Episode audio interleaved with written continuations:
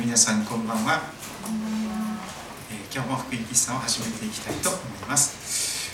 少し桜があや桜じゃなくて梅が咲き始めている中にありますが、えー、もうすぐ桜も咲いていくかと思います。もう少しですね春の、えー、新しい命を歌っていきたいと思います。プレイズステーションという、え若者のバンドの人たちが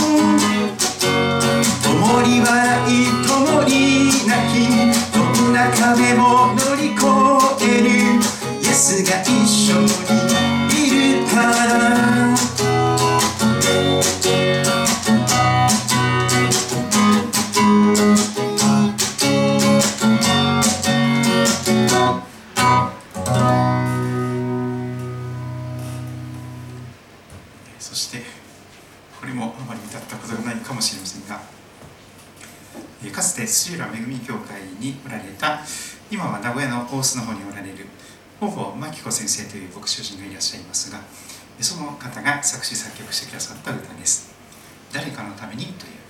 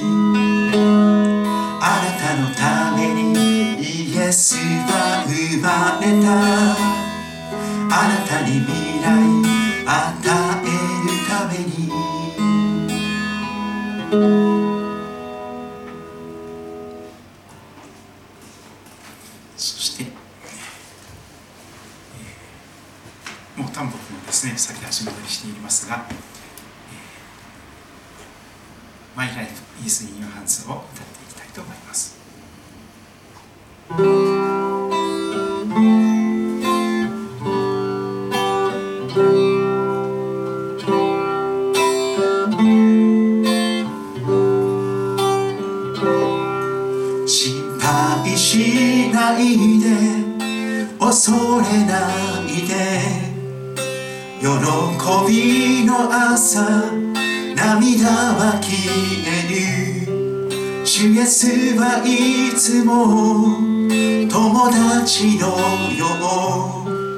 心に明かり灯してくれる。私は生きる。私は歩く。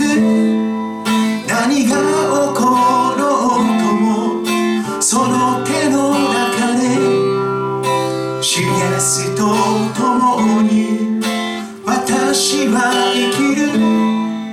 何が起ころうともその手の中で。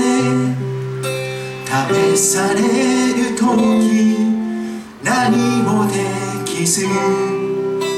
愛することも今はできず忘れないでいよう。主イエスのことを心に明かり灯してくれる私は生きる私は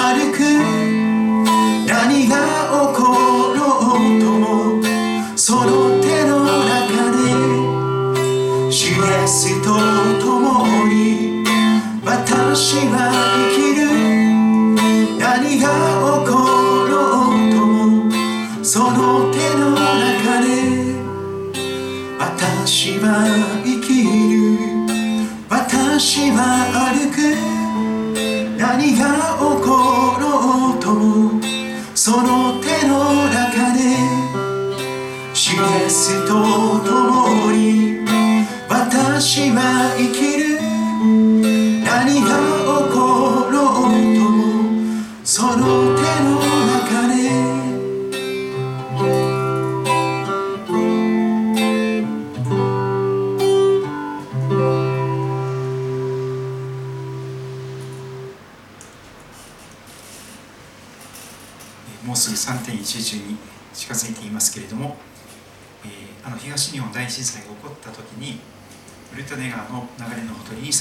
桜がこれですちょっとあの絵の絵のようにあの、え若干加工しておりますけれども「えー主がそばにいるから」という歌がありますが竹中真知子さんという方が作ってくださいましたけれども、えー結構辛い時とか悲しい時とか苦しい時にこの賛美を、えー思い出して歌い始めるとすごく元気になれる歌の一つです。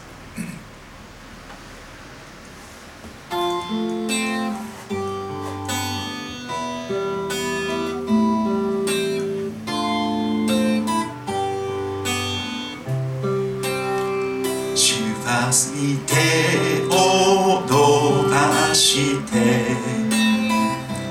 涙を拭いつまずきから引き上げてくださる命の知恵。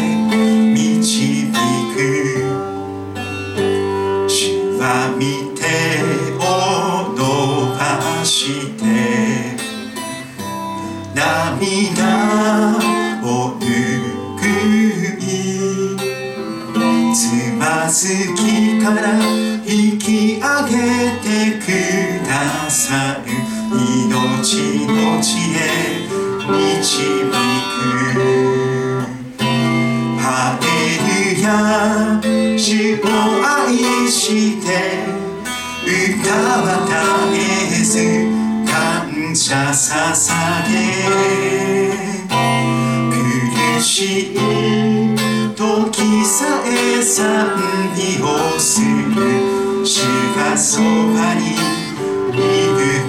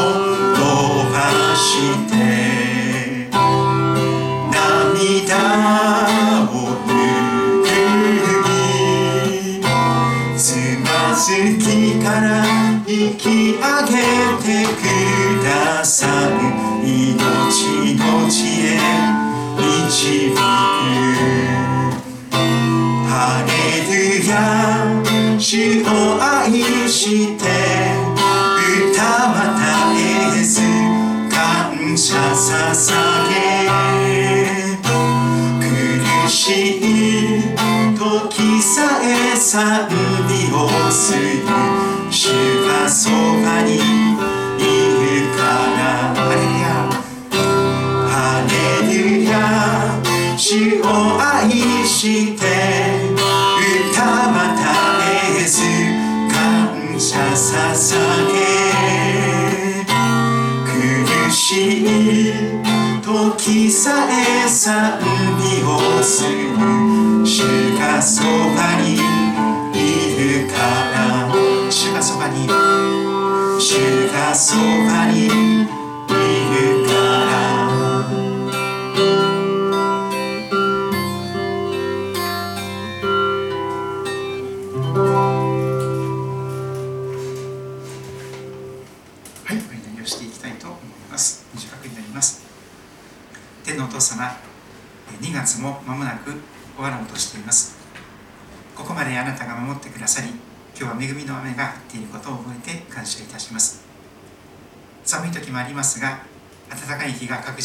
増えています。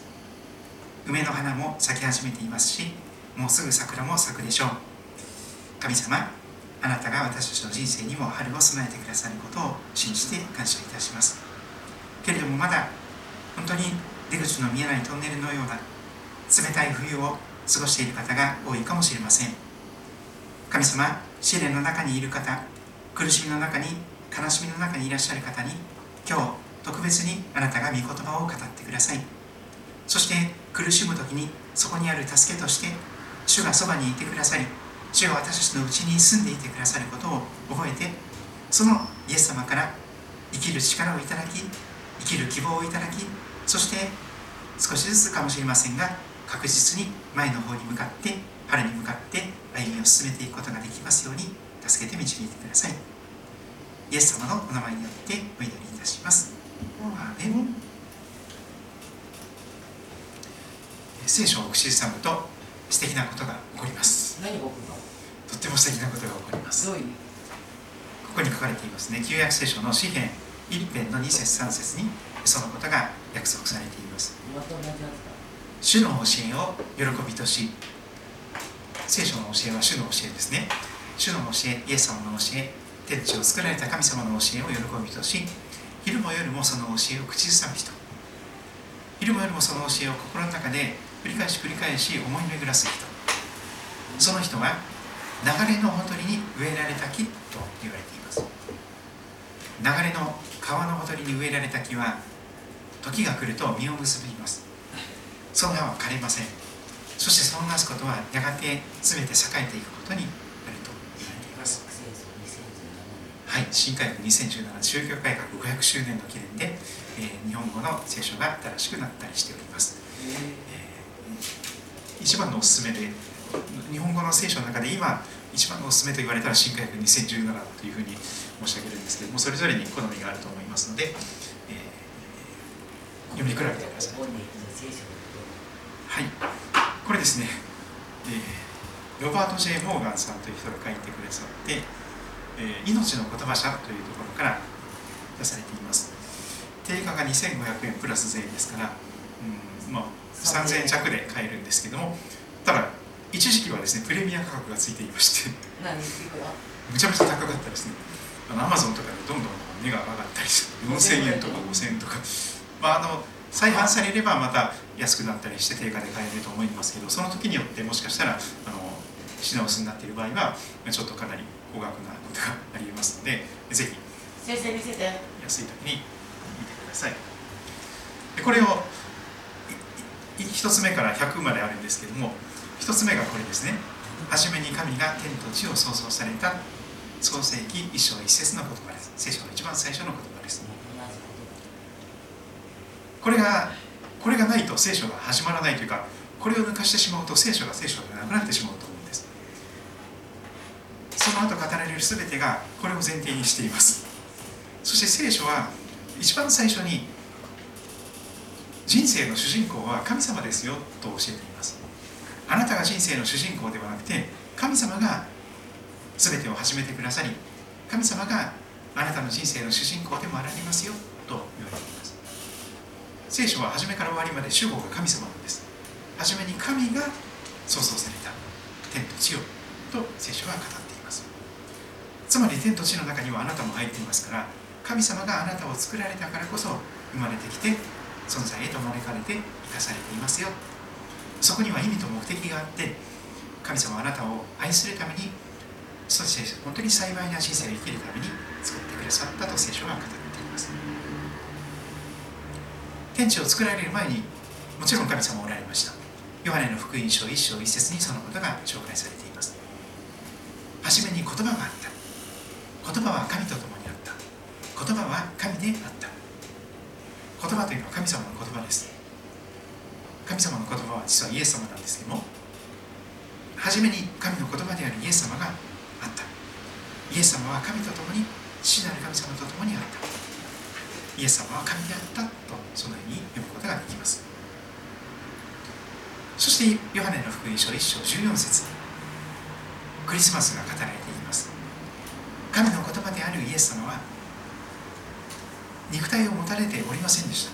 霊の存在として霊的な存在として存在しておられましたけれどもその神の言葉であるイエス様は人となって肉体を持って目に見える形でこの地上に来てくださった。降りてきてくださった。私たちと同じ人間となってこの地に住んでくださったと聖書に紹介されています。それがクリスマスなんですよね。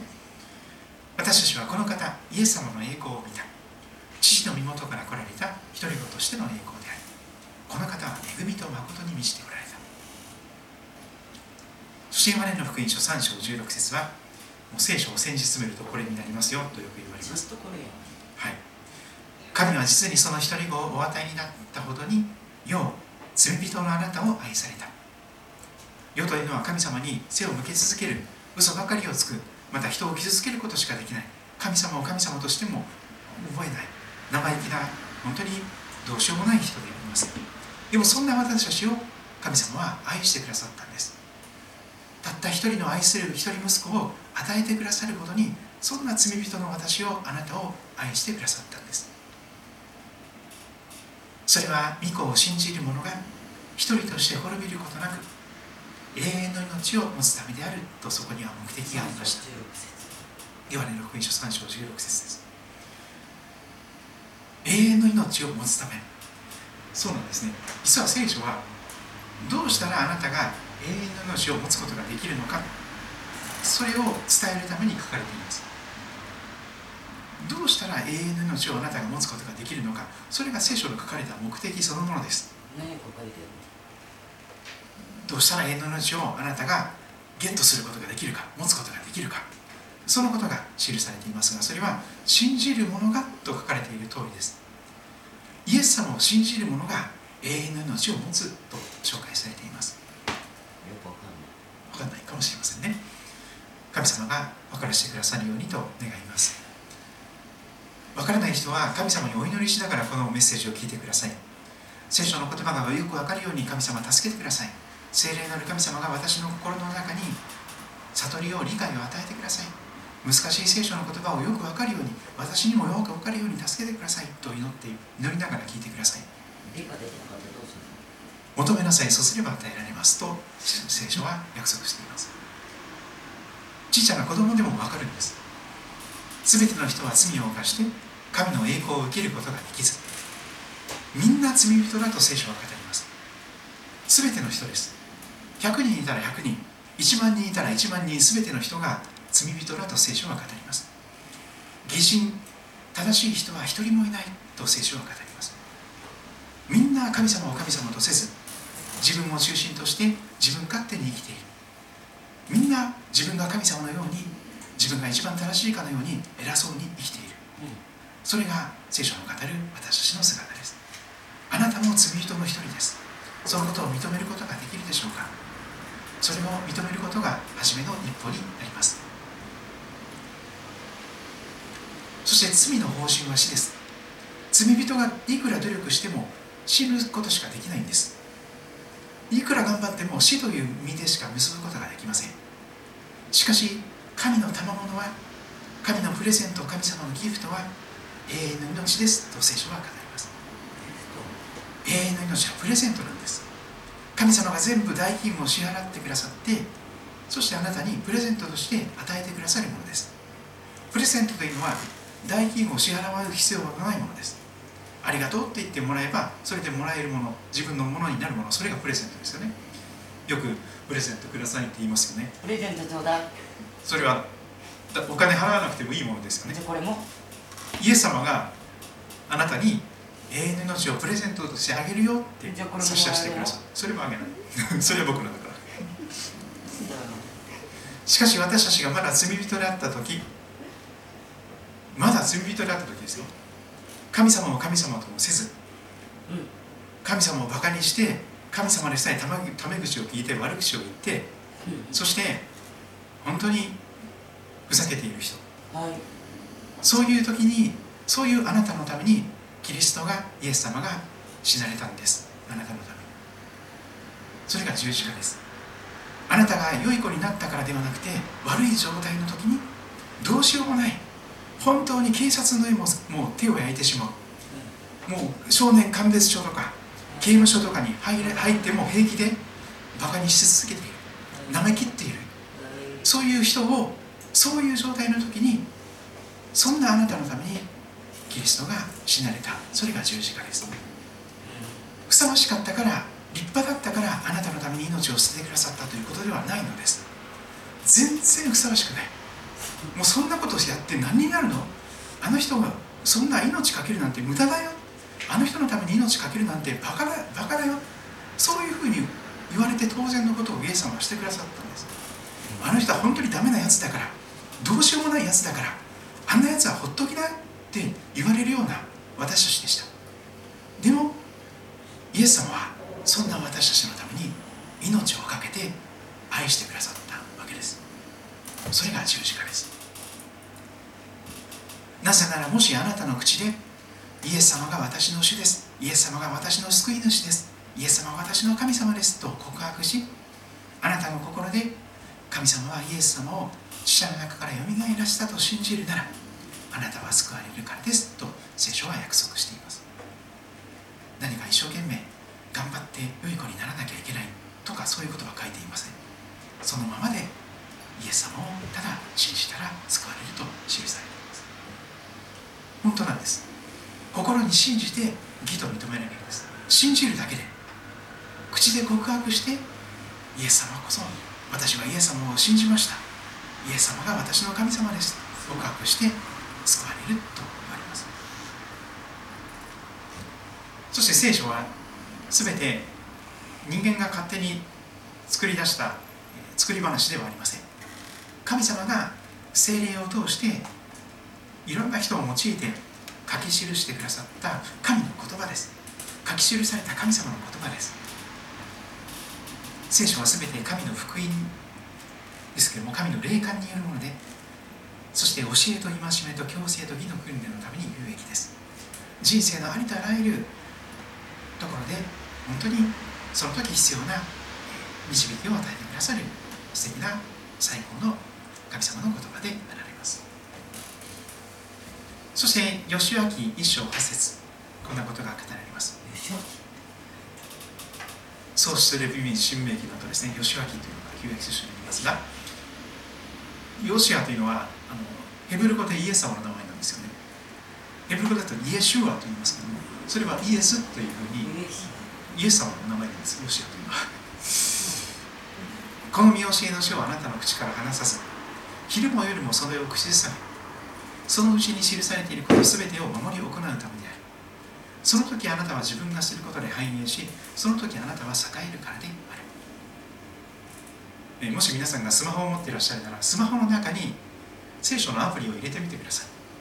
そして聖書のアプリをあのゲームばっかりするんじゃなくて聖書のアプリを聞いてくださったり読んでください。読んでるよ。その時にあなたは自分がすることで繁栄することができる。その時あなたは栄えると言われています。本当に神様がそう約束しておられるんですからその通りに試しにやってみてください。試しにやってみてください本当にその通りになります。神様は嘘つかない方ですから本当に素晴らしいことが起こります。それですから私はあなたの御言葉を心に蓄えます。どんな、どんな人の偉い言葉よりもイエス様の言葉を神様の御言葉を心に蓄えます。あなたの前に罪あるものとならないために。これはとても必要なことです。人間は分かっていてやめることができない。そんな弱さを持っています。どんな人でも誘惑されると誘惑に負けて罪を犯してしまうその危険が十分あります。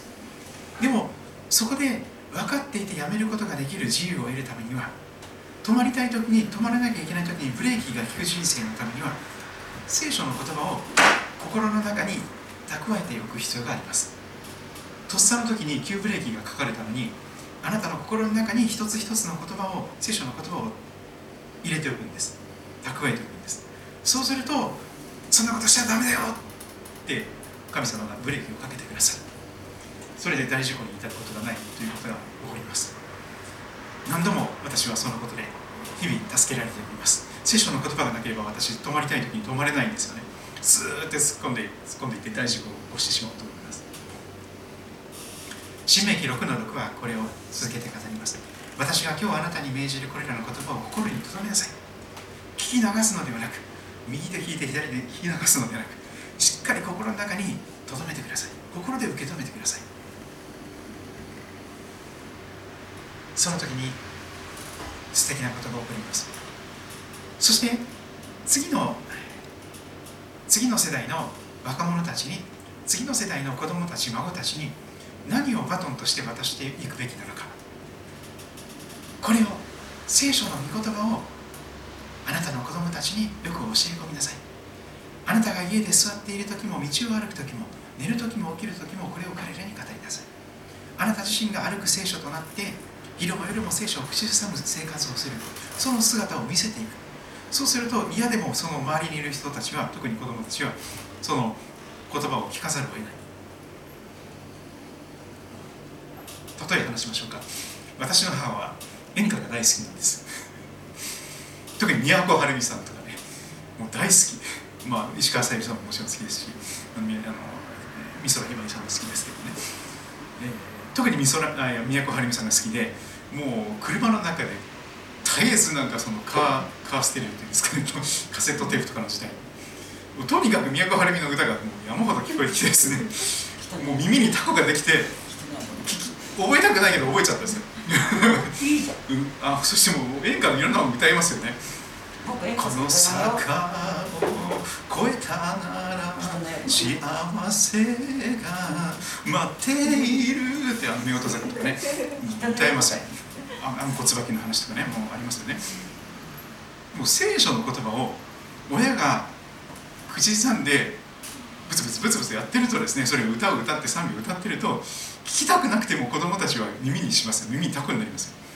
もう耳にたくような絵ができてる、はい、そうするととすあの本当にそのその子供たちが本当に人生の危機的な時本当に試練の中にいる時自分の努力とか頑張りではどうすることもできない中で落ち込んでしまってもう本当に早く死にたいと思ってほどしまうほどに人生に挫折してしまう時その時に聖書の言葉が響くはずですその時に聖書の言葉が聞こえてくるはずです。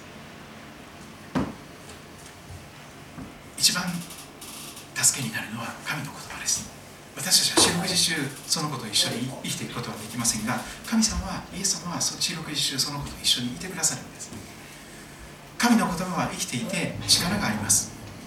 諸刃の剣よりも鋭く魂とね関節と骨髄を分けるまでに差し出き心の思いや計りごとを見分けることができます。神様の言葉は生きていて力があります。人を新しく生まれさせる力人を悪習慣から解放し良い生活習慣を身につけていく力があります。本当に人生が変えられていくんですよね。その力がなければ、うん、もうととっくに多くの人がですねあの信仰生活なんていうものをやめているでしょう。ですから私たちは憐れみを受けまた恵みをいただいて折にかなった助けその時必要な助けを受けるために大胆に恵みの御座に近づこうではありませんか。もうとにかくあの強がることをやめて自分が賢いなんて思い上がることもやめて困った時にはすぐに神様助けてイエス様助けてと祈ればいいんです。助けてという言葉は一番素敵な祈りの言葉です。諦めてないからこそ助けを求めるんです。それは一番勇気のある言葉です。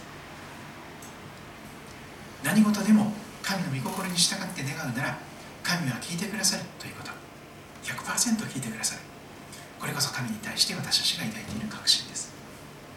私たちが願うことは何でも神が聞いてくださると分かるなら私たちは神に願い求めたことをすでに手にしている。すでに祈りが応えられたと感謝することもできます。その証とは神が私たちに永遠の命を与えてくださったということ。そしてその命が御子のうちにあるということです。御子を持つ者はイエス様を持つ者は命を持っており永遠の命を持っており神の御子を持たない者は命を持っていません。あなた方は心を騒がしてはなりません。神を信じまた私を信じなさい。私の父の家には住むところがたくさんあります。天国にはあなたの居場所がたくさんあります。そうでなかったらあなた方のために場所を用意しに行くと言ったでしょうか。私が行ってあなた方に場所を用意したらまた来ます。また来てあなた方は私のもとに向かいます。私がいるところにあなた方もいるようにするためです。私が道であり真理であり命ならです。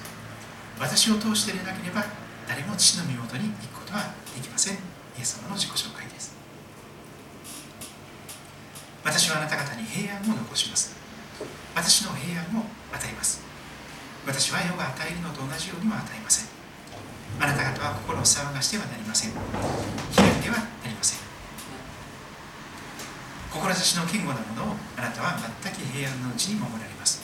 その人があなたに信頼しているからです。しかし彼は私たちの背きのために刺され私たちの咎のために砕かれたのだ。彼イエス様への懲らしめが私たちに平安をもたらしその打ち傷イエス様の打ち傷のゆえに私たちは癒された。私たちは皆羊のようにさまよいそれぞれ自分勝手な道に向かっていった。しかし主は私たち全てのものの咎を罪を恥を過ちを彼にイエス様に負わせた。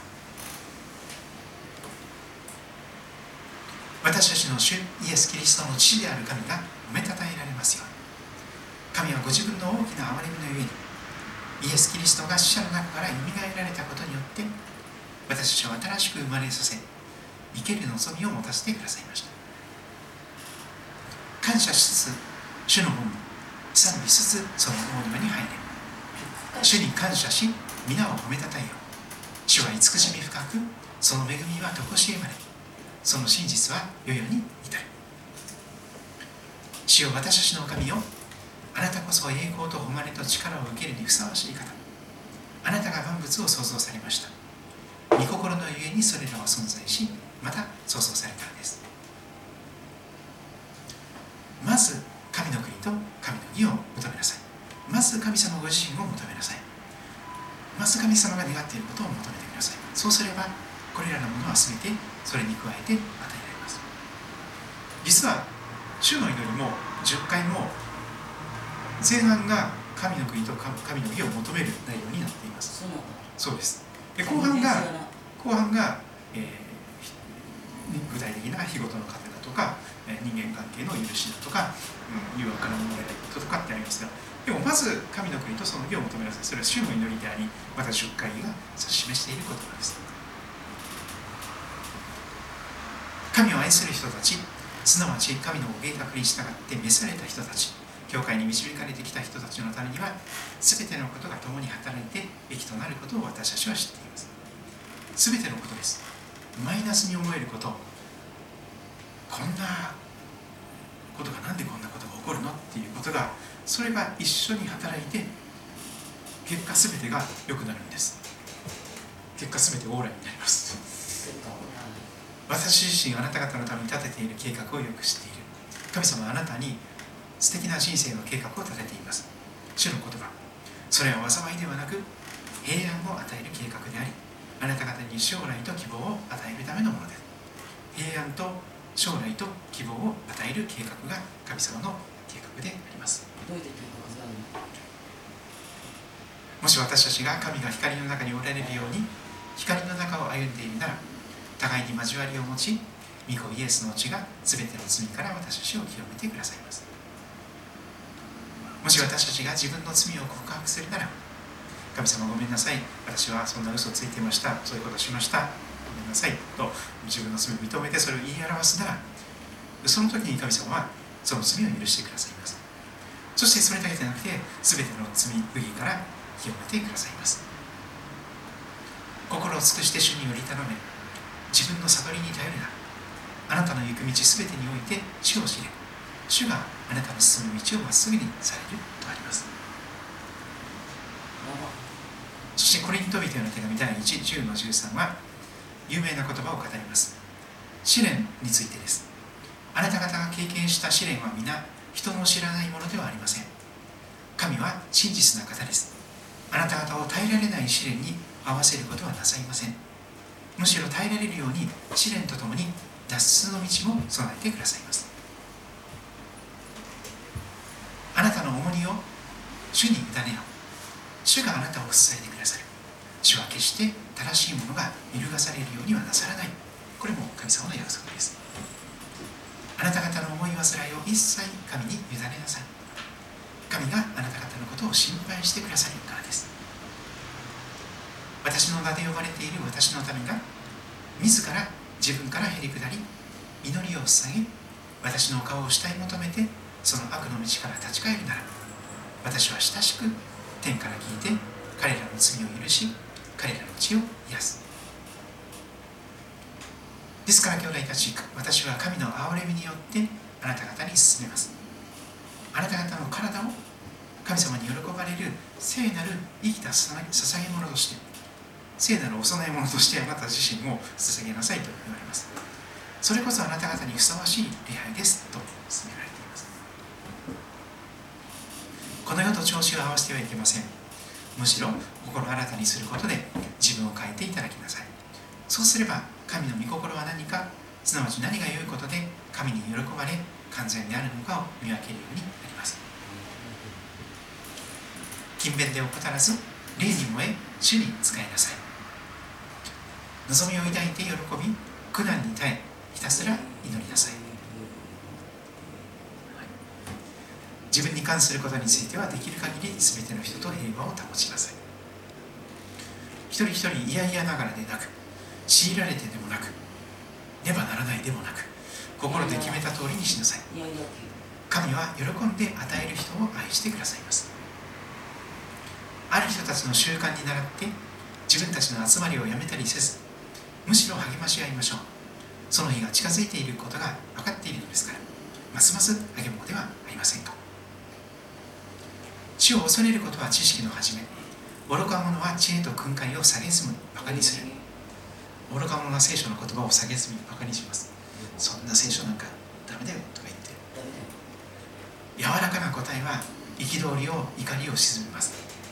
反対に激しい言葉は怒りを煽ります。もっとその人を怒らせてしまいます。またブドウ酒によってはいけません。お酒によってはいけません。アルコールによってはいけません。そこには宝刀があるからです。そこに本当の幸せがないからです。むしろ御霊精霊に満たされなさい。そこには本当の幸せがあるからです。詩と賛美と霊の歌を持って互いに語り合い主に向かって心から賛美し歌いなさい。いつでも全てのことについて私たちの主イエス・キリストの名によって父である神に感謝しなさい。キリストを恐れて互いに従い合いなさい。しかし御霊の実は愛喜び平安寛容親切正義誠実仁は理性です。このようなものに反対する立法はありません。これは主が設けられた日この日を楽しみ喜ぼう。いつも主にあって喜びなさい。もう一度言います。喜びなさい。寛容な心が全ての人に知られるようにしなさい。主は近いのです。何も思い煩わないであらゆる場合に感謝を持って捧げる祈りと願いによってあなた方の願い事を神に知っていただきなさい。そうすれば全ての理解を超えた神の平安があなた方の心と思いをキリストイエスにあって守ってくれます。えー、あ前回先週から見始めたことですねヤコブの手紙という書物を始まっています。今日もその続きになりますが先週見た1章2節を改めて覚えていきたいと思います。私の兄弟たち神の家族の中に正式なメンバーとして加えられた、えー、兄弟姉妹たち。さまざまな試練に遭う時はいつでもこの上もない喜びと思いなさいと試練に遭った時の処方箋が記されています。大変な辛い目に遭った時にはどうしたらいいのか。それも喜びとして数えていく。神様は今は分からないけどそれを喜びにしてくださるんだ。という中で受け止めていく。そしてその次の言葉を今日見ていきたいんですがその65になります。ヤコブの手紙1章3節。聖書をお持ちの方は新約聖書のかなり後ろの方になりますね。ヤコブの手紙という書物がありますが、ヤコブの一章の3節を開いてみてください。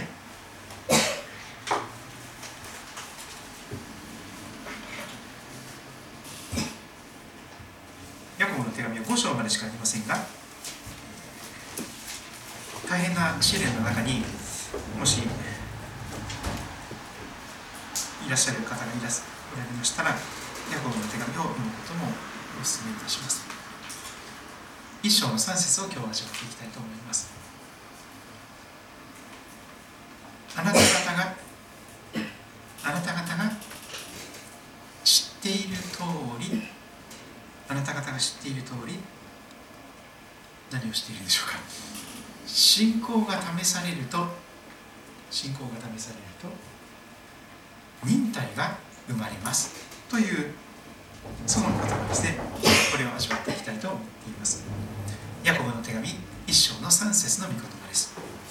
あなた方が知っている通り信仰が試されると忍耐が生まれます。先生帰るね。気をつけて気をつけて。信仰が試されると忍耐が生まれますと言われています。いろんな試練があると思うんですけどもそれは良いことのために用いられる。辛いけれどもあなたのためになるということなんですよね。あの麦と麦という植物がありますけども麦という植物を育てるためには麦踏みというのをするそうですね。私やったことがないんですけどもせっかく出てきた芽を踏ん踏んづけて踏んづけていくそうです麦踏み。それをしないとちゃんと育たないらしいんですよね。もうせっかく出てきたその植物を踏み固めてつぶ踏んでしまうんですよね。でもそうするとその麦はより一層たくましく育ってたくさんの素敵な実を結ばせているということになります。黄金色に輝く畑になるんですね。そしてそこから小麦粉が取れてパンとかうどんとかスパゲッティとかいろんなものが作られていくことになります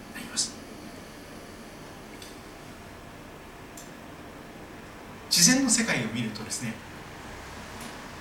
いろんな厳しさがそれがかえってその植物とかをたくましく育てていく。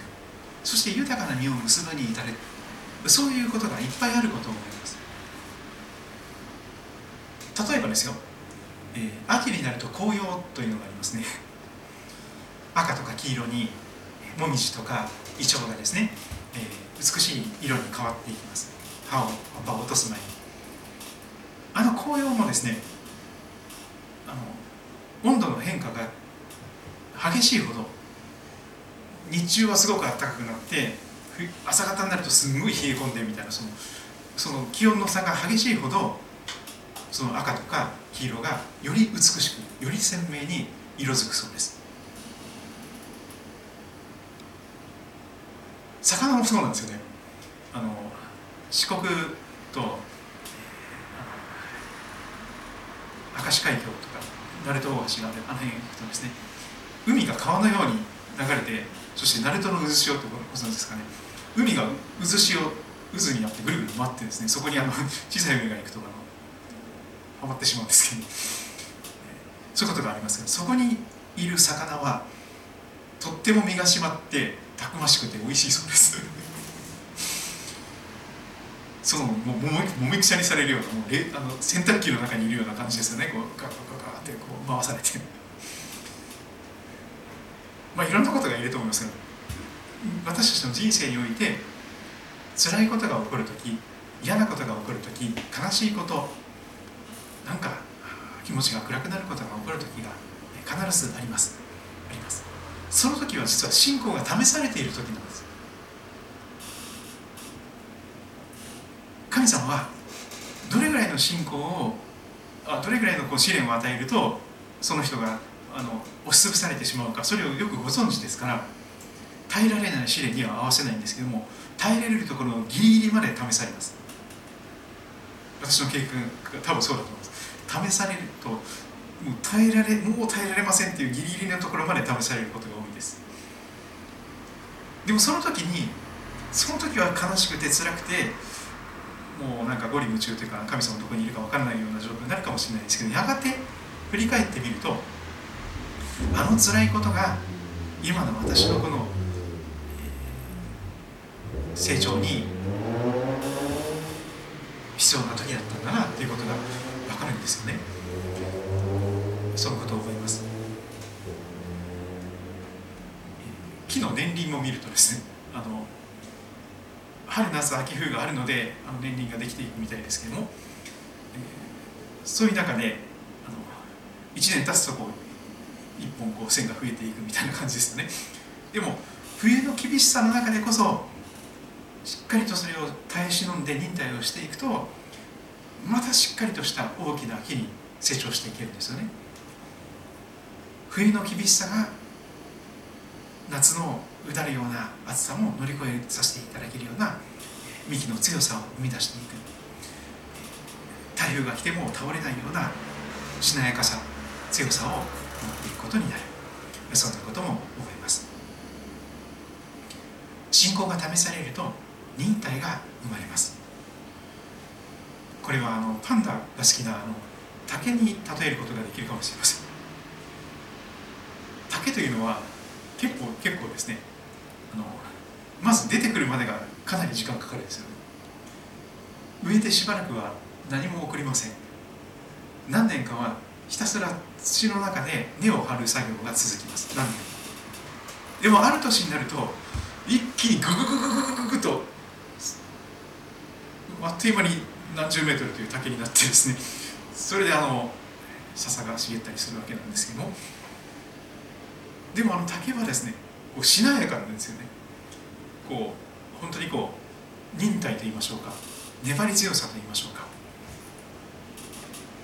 上手にこう何て言うんでしょうかね風に吹かれてそしてしなることによって折れない。なんかそれがその試練の秘訣かなと思いますけど試練を乗り越えていく。下手に抵抗すると余計にあのバキッと折れてしまう可能性がありますよね。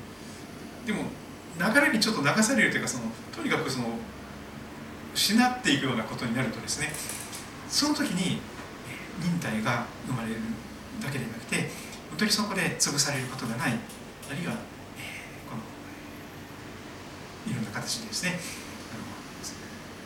その試練に負けてしまうことがないということが起こるかと思うんです。試練が試されると忍耐が生まれます。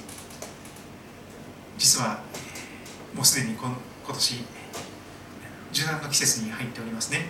受難節レントという季節に入っておりますけれどもイエス様がまさにいろんな苦しみを試練を味わってくださった。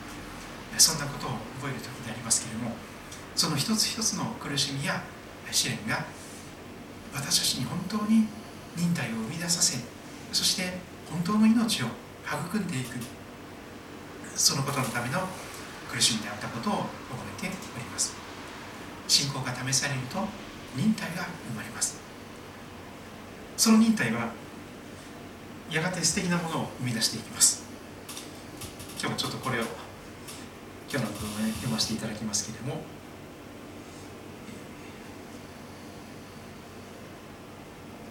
65それを全て喜びと数えることとは抱える問題を孤立した出来事とみなさず神のご計画にある連鎖反応だという観点から見るという意味です。神は神秘的な方法で働かれヤコブが覆いをめくり神が操作するからくりを理解できるようにしてくださっています。さまざまな試練に遭う時にはいつでもこの上もない喜びと思いなさい。あなた方が知っている通り信仰が試されると忍耐が生まれます。その忍耐を完全に働かせなさい。そうすればあなた方は何一つ欠けたところのない成熟した完全なものとなります。実にこの信仰のテストのような試練があなたを鍛え上げて本当にキリストの御岳にまで成長していく。幼子のままのクリスチャンでなくて大人のクリスチャンになっていくことができる。そういうことが言われています。順調にご注目ください。さまざまな試練によって信仰が試されます。信仰が試されると忍耐と粘り強さが生じその結果信仰者は成熟するのです。使徒パウロはローマ人への手紙5章で同様の過程を記しています。苦難さえも喜んでいます。それは苦難が忍耐を生み出し忍耐が練られた品性を生み出し練られた品性が希望を生み出すと私は知っているからですこの希望は質問に終わることがありませんと続いていますキーワードにご注目ください。試されるは訓練と同じ意味の言葉です。試されるというのは訓練を受けているというような状況トレーニングですね。信仰はトレーニングジムに通わなければ軟弱になってしまいます。そうなんですね。あのうちの奥さん今あのカーブスっていうところに行ってるんですけど女性専用のあのトレーニングジムなんですよね。で結構ですね体力がなんかついてる感じですよね。でも男性用のカーブスっていうところはないみたいなのであの男性はなんか高齢になるに従ってなんかだんだん運動不足でですね 女性よりも早くなんか体力が衰えたりとかそういうことが多くなっているようにも思います。男性用のカーブスみたいなのがあるといいなと思いますが。信仰もトレーニングジムに通わなければ軟弱になってしまいます。試練に遭遇すると信仰は試練を受け訓練され信仰の度合いが試されます。信仰の筋力を高めればさらに優れた持久力と内なる強さを持つものとなりそして成熟と練られた品性が与えられるのです。トレーニングということですあの最近バリアフリーという話も多いんですけどあの段差とか階段とかそういうものを極力なくしてフラットな家を作る。そうすると確かにつまずくことは少なくなるでしょ。うでもバリアフリーの家に住んでしまうと体力がかなり落ちていくらしいです。段差とか階段がないと速やかに足腰が弱くなっていくみたいです。適度にバリアがある方がバリアありの人生の方が実は体力がもっとたくましく元気に長く生きていくことができるということが言われます。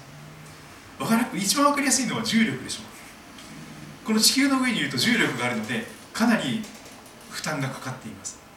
で宇宙空間に出ると無重力ですから全然楽らしいんですね。もううわーって浮かびますよね。でも宇宙空間で何が起こるのか。筋力の低下が凄まじいです。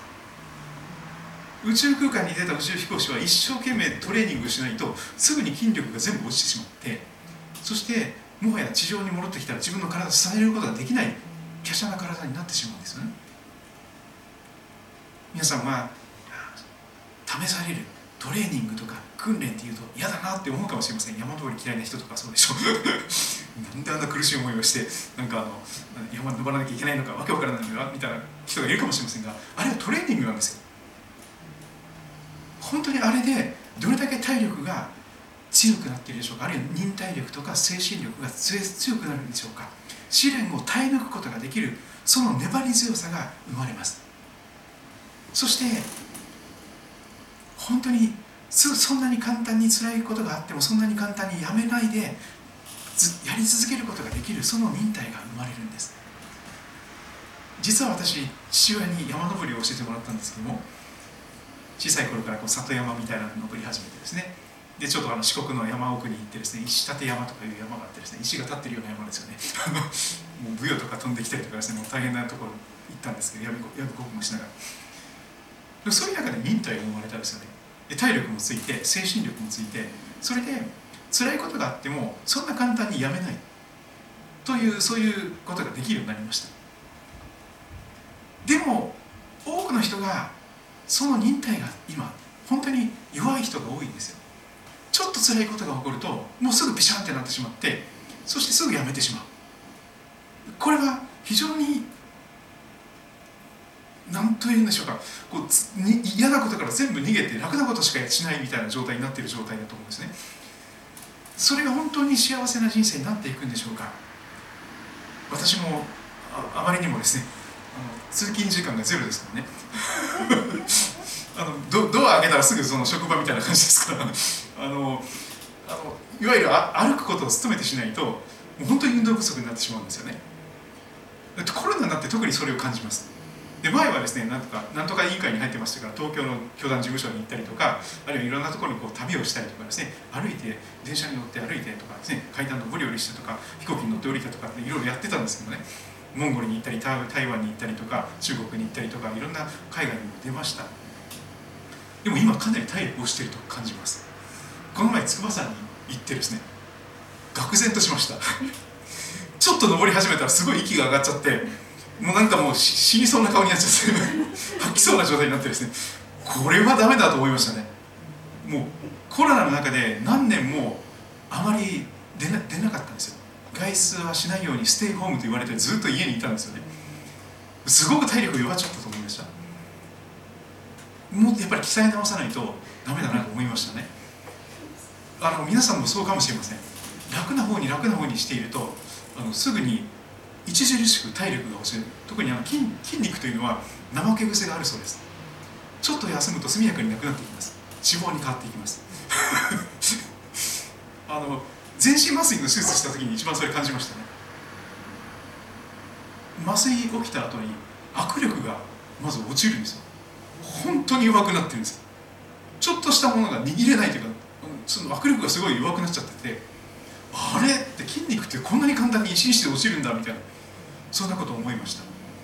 皆さんも実はいろんな辛いことがあるからこそ鍛えられて体力が保てられて元気にたくましく生きていくことができるという人生が今備えられているはずなんです。全部何も問題がなくてバリアフリーの人生になってしまうと速やかに気力も体力も落ちてしまって起き上がることさえ大仕事になるかもしれません。もうどこにも行きたくない。たらもう家に座ってずっとテレビ見て ネット見てスマホいじっておしまいみたいなそういう人生になったらこれ悲しいと思うんですよね。そうではなくて本当にできるだけ元気に長生きすることができたらと思いますし何よりもキリストの御岳にまで成長していくことができるそんな信仰者にさせていただきたいなと思ってヤコブの手紙を味わっていけたらと思っております。あなた方が知っている通り信仰が試されると忍耐が生まれます。最後に「ガッドブレッシング」を歌っていきましょう。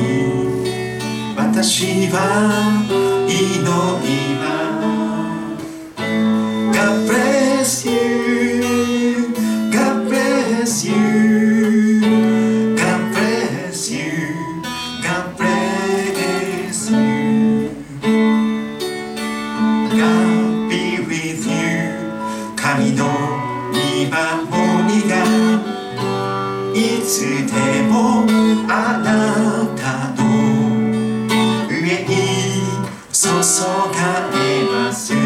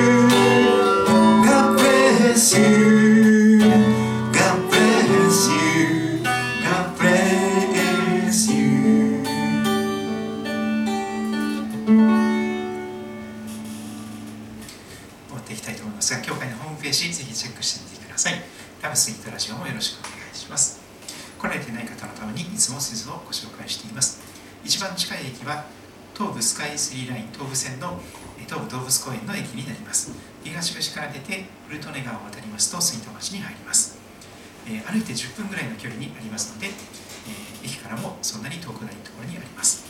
杉戸高校 JA 町の役場がある